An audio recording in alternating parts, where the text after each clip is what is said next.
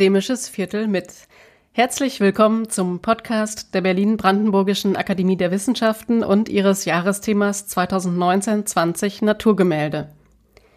Zweimal in der Woche stellen wir Ihnen unsere Akademiemitglieder vor. Eine randvolle Viertelstunde mit herausragenden Wissenschaftlerinnen und Wissenschaftlern über aktuelle Forschungsthemen und Forschen in Zeiten von Corona. Mein Name ist Ann-Christine Boley. Ich leite das Referat für Presse- und Öffentlichkeitsarbeit der Akademie und treffe heute Martin Korte. Martin Korte ist Neurobiologe, Professor für zelluläre Neurobiologie an der Technischen Universität Braunschweig und Leiter des dortigen Zoologischen Instituts. Er forscht zu den Grundlagen von Lernen, Gedächtnis und Vergessen. Er forscht zum Altern des Gehirns und zur Frage, wie man trotzdem jung bleibt. Martin Korte war Gründungsmitglied der von der Berlin-Brandenburgischen Akademie der Wissenschaften und der Nationalen Akademie der Wissenschaften Leopoldina gemeinsam getragenen Jungen Akademie. Seit 2013 ist er Mitglied der BBAW. Er ist bekannt dafür, dass ihm die Kommunikation seiner Forschungsergebnisse am Herzen liegt. Davon zeugen auch seine Bücher, in denen er sehr komplexe Themen allgemeinverständlich aufbereitet, etwa in Zitat Hirngeflüster, wie wir lernen, unser Gedächtnis effektiv zu trainieren von 2019 oder Zitat Wir sind Gedächtnis, wie unsere Erinnerungen bestimmen, wer wir sind von 2017. Jetzt sind sicherlich schon einige unserer Hörerinnen und Hörer neugierig geworden. Ich begrüße daher ganz herzlich Martin Korte. Schön, dass Sie heute zu Gast in unserem Podcast sind. Ja, wunderschönen guten Tag. Wir fragen eingangs immer danach, was die Gäste unseres Podcasts aktuell machen, wozu sie forschen. Könnten auch Sie uns eingangs berichten, womit Sie sich gerade beschäftigen? Ja, wobei man natürlich sagen muss, dass wir auch wir uns in unserer Beschäftigungstätigkeit äh, stark einschränken mussten, müssen hinsichtlich der aktuellen Corona-Krise. Aber im Grunde hat meine Abteilung ein sehr breites Forschungsspektrum. Auf der einen Seite ähm, erforschen wir äh, die Alterungsprozesse des Gehirns bis hin zur Alzheimer-Krankheit, fragen uns auf der einen Seite, was können hier mögliche Ursachen sein, was könnte den Verlauf beeinflussen und gibt es natürlich hier auch potenzielle Therapien. Auf der anderen Seite, wenn wir ganz an Beginn des Lebens gehen, spielt natürlich auch hier Lernen und Gedächtnis eine ganz entscheidende Rolle und wir versuchen zu verstehen, wie auf der zellulären Ebene Nervenzellen in der Lage sind, ähm, etwas abzuspeichern über das, was sie über die Umwelt gelernt haben. Aber auch hier wieder gibt es genetische Konstitutionen von Kindern, die diese Art des Lernens erschweren, sogar unmöglich machen.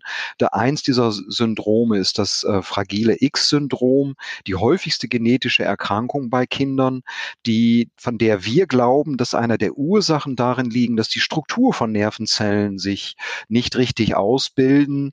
Äh, das führt dann dazu, dass zu viel unreife Verbindungen zwischen Nervenzellen geschaffen werden.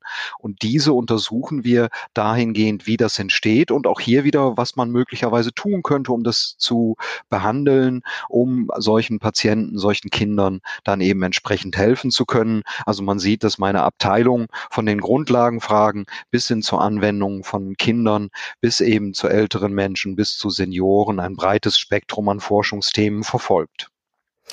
Wie ist denn Ihr Weg in die Gehirnforschung gewesen? Wie kam es zu diesem Interesse?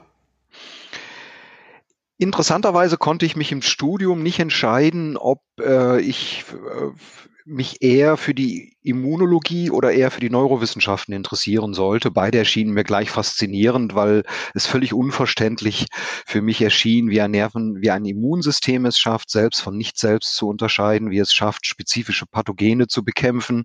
Und auf der anderen Seite hat mich das Nervensystem unglaublich fasziniert, weil es mit seinen zwei, 83 Milliarden Nervenzellen einfach in seiner Komplexität unergründbar scheint.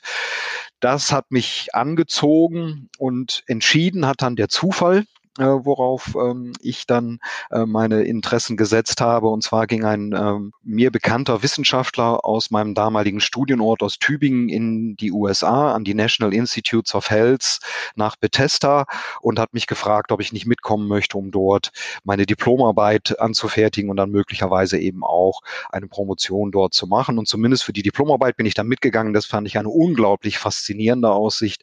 Die National Institutes of Health sind die größte Forschungsinstitution Institution der Welt. Und es war gleichzeitig für mich die Möglichkeit, ähm, am Beginn der 90er Jahre ins Ausland zu gehen. Und dadurch bin ich in den Neurowissenschaften gelandet und habe von Anfang an gemerkt, dass so sehr das vielleicht auch zufallsgesteuert war, dass es definitiv die richtige Entscheidung war und habe dann eben auch dann wiederum allerdings in Deutschland meine Doktorarbeit und meine weitere wissenschaftliche Karriere hier im Land innerhalb der Neurowissenschaften fortgesetzt. Gibt es denn äh, große internationale Unterschiede in den Neurowissenschaften? Sie kennen ja jetzt zwei verschiedene Perspektiven. Man muss sagen, dass die Neurowissenschaften sowohl in Deutschland als auch in den USA ein hervorragendes Niveau haben. Ähm, Neurowissenschaftler sind zunächst mal Teamplayer, egal ob in den USA oder in Deutschland. Was ich damals in den USA noch eher erfahren habe, ist, dass noch weniger Hierarchien eine Rolle gespielt haben, als das damals in Deutschland der Fall war. Meine Wahrnehmung heute ist, ich bin auch heute noch in, in vielen verschiedenen Ländern mit ausländischen Wissenschaftlern befreundet und arbeite mit denen zusammen und habe das Gefühl, dass so die, die ich nenne es mal, die, die, die amerikanische Art, Wissenschaft zu machen, auf einer nicht hierarchischen Ebene sich eher durchgesetzt hat. hat. So erlebe ich das heute in Deutschland auch. Es erlebe in meinem Bereich noch wenige Ordinarien in diesem Sinne, die halt ihre Abteilung befehligen, wie das vielleicht früher ein Offizier gemacht hat. Ähm, das war Anfang der 90er Jahre noch anders, ähm, erlebe ich aber jetzt eigentlich in den Ländern ganz ähnlich. Wir arbeiten kooperativ zusammen über die Länder- und Kontinentgrenzen hinweg. Wie gestaltet sich denn diese internationale Zusammenarbeit jetzt im Moment? Beziehungsweise gibt es Aussicht, wie man in Zukunft zusammenarbeiten wird. Stichwort Corona-Krise und die Schwierigkeiten, die damit zusammenhängen. Hier muss man zunächst mal wissen, dass wir als, als Wissenschaftler eben auch in einer Konkurrenz zu anderen Wissenschaftlern stehen, egal ob im Land oder außerhalb des Landes. Das ist auch eine Triebfeder. Man möchte besser, schneller weiterkommen als andere. Auf der anderen Seite braucht man auch immer die anderen, um Erkenntnisse und Methoden auszutauschen, um Modelle auszutauschen. Ähm, und das ist so immer so die Ambivalenz, in der man eigentlich steht. Momentan erlebe ich eher, ähm, dass die Kooperation überwiegt. Also wir forschen auch an entzündlichen Reaktionen im Körper, die in der Nähe des Coronaviruses liegen. Und zwar äh, erforschen wir ähm, den Grippevirus, der eben auch äh, zu schlimmen Lungenentzündungen führen kann, ähnlich wie der Coronavirus und haben hier schon seit einigen Jahren untersucht, welche Konsequenzen das für das Gehirn hat und äh, arbeiten hier intensiv mit anderen Forschern zusammen. Und man muss sagen, dass diese Art der Zusammenarbeit jetzt im, in der Corona-Krise sogar sogar noch schneller, noch effektiver, noch besser äh, geworden ist und eher vom kooperativen Charakter getrieben ist und weniger von der Konkurrenz. Während man also politisch so ein bisschen das Gefühl hat, dass die Länder eher auseinandergetrieben werden in die Isolation und um die Konkurrenz, um jede Maske, ist es bei uns so, dass ich äh, Anfragen kriege von anderen Wissenschaftlern, habt ihr nicht noch diese und jene Probe, äh, die wir gebrauchen könnten, um eben ein bestimmtes Testverfahren zu machen. Wir stellen die gleichen Fragen und so schnell kann die Post gar nicht liefern, wie unsere Kollegen Kollegen uns, uns die, die Reagenzien checken oder auch wie wir dann helfen wollen. Also ich erlebe eine, eine riesige gemeinsame Initiative innerhalb der zumindest mir bekannten wissenschaftlichen ähm, Institutionen, um eben hier schnell, unkonventionell, unkompliziert zu Lösungen zu kommen, äh, dann eben auch Ergebnisse sofort mitzuteilen, gar nicht lange zu warten, sondern eben alles ähm, sofort allen mitzuteilen. Und äh, im Moment überwiegen hier die Kooperationen Situationen. Und man muss auch sagen, je nachdem, wie stark die Länder in einem Lockdown sind, ähm, also manchmal dürfen die Wissenschaftler nicht mal in ihre Institutionen hineingehen, ähm, hängt es eben davon ab, wie sehr uns andere helfen können, wie sehr wir andere helfen können. Ähm, also wir haben bei uns an der TU Braunschweig auch einen Notbetrieb, aber innerhalb dieses Notbetriebes dürfen systemrelevanten Arbeitsgruppen eben arbeiten oder im Moment dürfen wir alle wieder intensivst arbeiten, da wir die Lehre gerade noch ähm, durchführen dürfen. Ähm, alles leider online, aber meine Abteilung ist in jedem Fall, soweit das die Sicherheitsvorschriften erlauben, aktiv und ähm, also ich kann und gehe auch jeden Tag ins Labor und bei meinen Mitarbeitern ist das so, dass die einen sind im Homeoffice, die anderen kommen und dann kommen sie in Schichten und gehen in Schichten, so dass wir hier Abstände wahren können und die Dichte an Menschen innerhalb der Abteilung reduziert ist. Allerdings versuchen wir weitestgehend zu verhindern, dass unsere Forschungstätigkeit stillsteht, zumal sie eben hinsichtlich dieser entzündlichen Reaktionen auch tatsächlich für, für die Pandemie, die wir gerade erleben, wichtig sein könnten. Ich würde gerne noch mal zu Ihrer spezifischen Perspektive als Neurobiologe jetzt auch auf die Corona-Krise fragen äh, in Bezug auf das Gehirn. Ähm, das ist ja irgendwie jetzt auch mit involviert. Frage wäre, kann unser Gehirn eigentlich ohne soziales Miteinander auskommen? Gibt es äh, Ideen von Ihrer Seite oder schon äh, Beweise dafür, dass äh, ein längerer Shutdown auch das Gehirn irgendwie negativ beeinflusst? Ja, nee, definitiv. Ich bin auch sehr froh, dass Sie das ansprechen. Es gibt mir auch die Möglichkeit, ähm, einem gewissen Ärger über ein Wortkonstrukt äh, kundzutun, der mich schon lange stört. Das ist der Begriff des Social Distancing. Äh, wir haben keine soziale Distanz zu anderen. Das ist das Letzte, was wir gerade brauchen. Wir haben eine räumliche Distanz zu anderen Menschen, die wir einhalten sollten, die ganz, ganz wichtig ist auch einzuhalten, um die äh, Ausbreitung des Viruses einzudämmen. Diese zwei Meter sind tatsächlich wichtig, aber die haben nichts mit sozialer Distanz zu tun tun. Wir müssen uns intensiv um andere Menschen durch jegliche Form der Kontaktaufnahme eben kümmern, bis eben auf die direkte Berührung von Menschen, mit denen wir nicht in einem Haushalt leben. Da sind wir dann tatsächlich sozial eingeschränkt. Ähm, das stört das Gehirn auch, dass es andere nicht anfassen darf. Wir sind fühlende, ähm, empathische Menschen, die tatsächlich auch körperlich Kontakt zu anderen herstellen möchten. Äh, aber das können wir noch aushalten, wenn wir eben sozial mit anderen Menschen eng in Kontakt stehen, was aber eben in diesen Zeiten eben nicht heißt, räumlich in Kontakt zu stehen. Und auf, ihr, auf Ihre direkte Frage einzugehen, ja, Einsamkeit kann krank machen, wenn sie unfreiwillig ist, wenn wir tatsächlich keine Kontakte zu anderen Menschen haben. Menschen sind soziale Wesen, die die soziale Interaktion brauchen. Und wenn wir die nicht haben, ist es tatsächlich ein Stresszustand für das Gehirn. Das kann man evolutiv so begründen, äh, dass wir als soziale Wesen eben in der Interaktion mit anderen Menschen deutlich erfolgreicher waren, als wenn wir unfreiwillig einsam waren. Wichtig ist hier das Unfreiwillige. Es ist nicht, dass man mal zehn Minuten Pause macht und das Bewusstsein mal als Stillstand der Materie erlebt, ähm, sondern es geht um das unfreiwillige Einsamsein, was es unbedingt gilt zu verhindern. Denn wir sind immerhin, also unsere Gehirne sind evolutiv groß geworden in Zeiten, wo wir von großen Raubtieren verfolgt wurden, wo es eben nicht einfach war zu überleben, wo es als Gruppe einfacher war. Ähm, und entsprechend sind wir hier sozial genormt, sozial geeicht und suchen den Kontakt zu anderen anderen Menschen.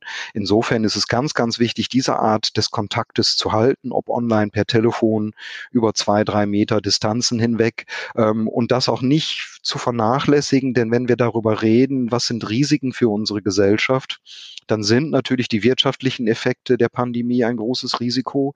Der Virus selber in seiner Verbreitung ist ein großes Risiko, aber auch die psychischen Belastungen für Kinder, Erwachsene, für Senioren sind ein, ein wichtiger Faktor, den es zu berücksichtigen gilt. Und zwischen diesen drei Ecken eines Dreieckes, sage ich mal, wo an allen Ecken gezogen wird, müssen wir versuchen, die Balance zu finden. Aber zu diesen Ecken, die eben wichtig sind, gehört eben auch die psychische Belastung des Menschen, ähm, zum einen aus allen Routinen und Gewohnheiten herausgerissen zu werden, was sehr, sehr anstrengend ist, weil wir quasi all unsere Tätigkeiten auf mal mit dem Stirnlappen verrichten müssen, äh, der normalerweise gar nicht so eine große Rechenkapazität hat, all unsere Routinen und Gewohnheiten mitzuverwalten. Dafür haben wir eigentlich andere Gehirnareale, die aber gerade nicht zum Zuge kommen, weil wir aus allen Gewohnheiten und Routinen herausgerissen werden. Und dann jetzt das Ganze auch noch einsam zu machen, ist etwas, was unseren Gehirn nicht gut bekommt. Das heißt also, so viel wie möglich durch Gespräche durch die Online-Möglichkeiten äh, drei Meter über den Gartenzaun hinweg versuchen, Kontakt zu anderen Menschen zu halten. Stichwort Kommunikation bringt mich jetzt auch schon äh, zur nächsten Frage. Ich hatte ja eingangs gesagt, dass Sie als großer Kommunikator auch Ihrer Forschungsergebnisse gelten und wollte Sie nochmal nach der Bedeutung der Wissenschaftskommunikation äh, fragen für Sie, für Ihre Forschung ist extrem wichtiges, essentieller Bestandteil von dem, wie, wie ich, äh, ich sag mal, meinen Job verstehe. Also zum einen bin ich Hochschullehrer.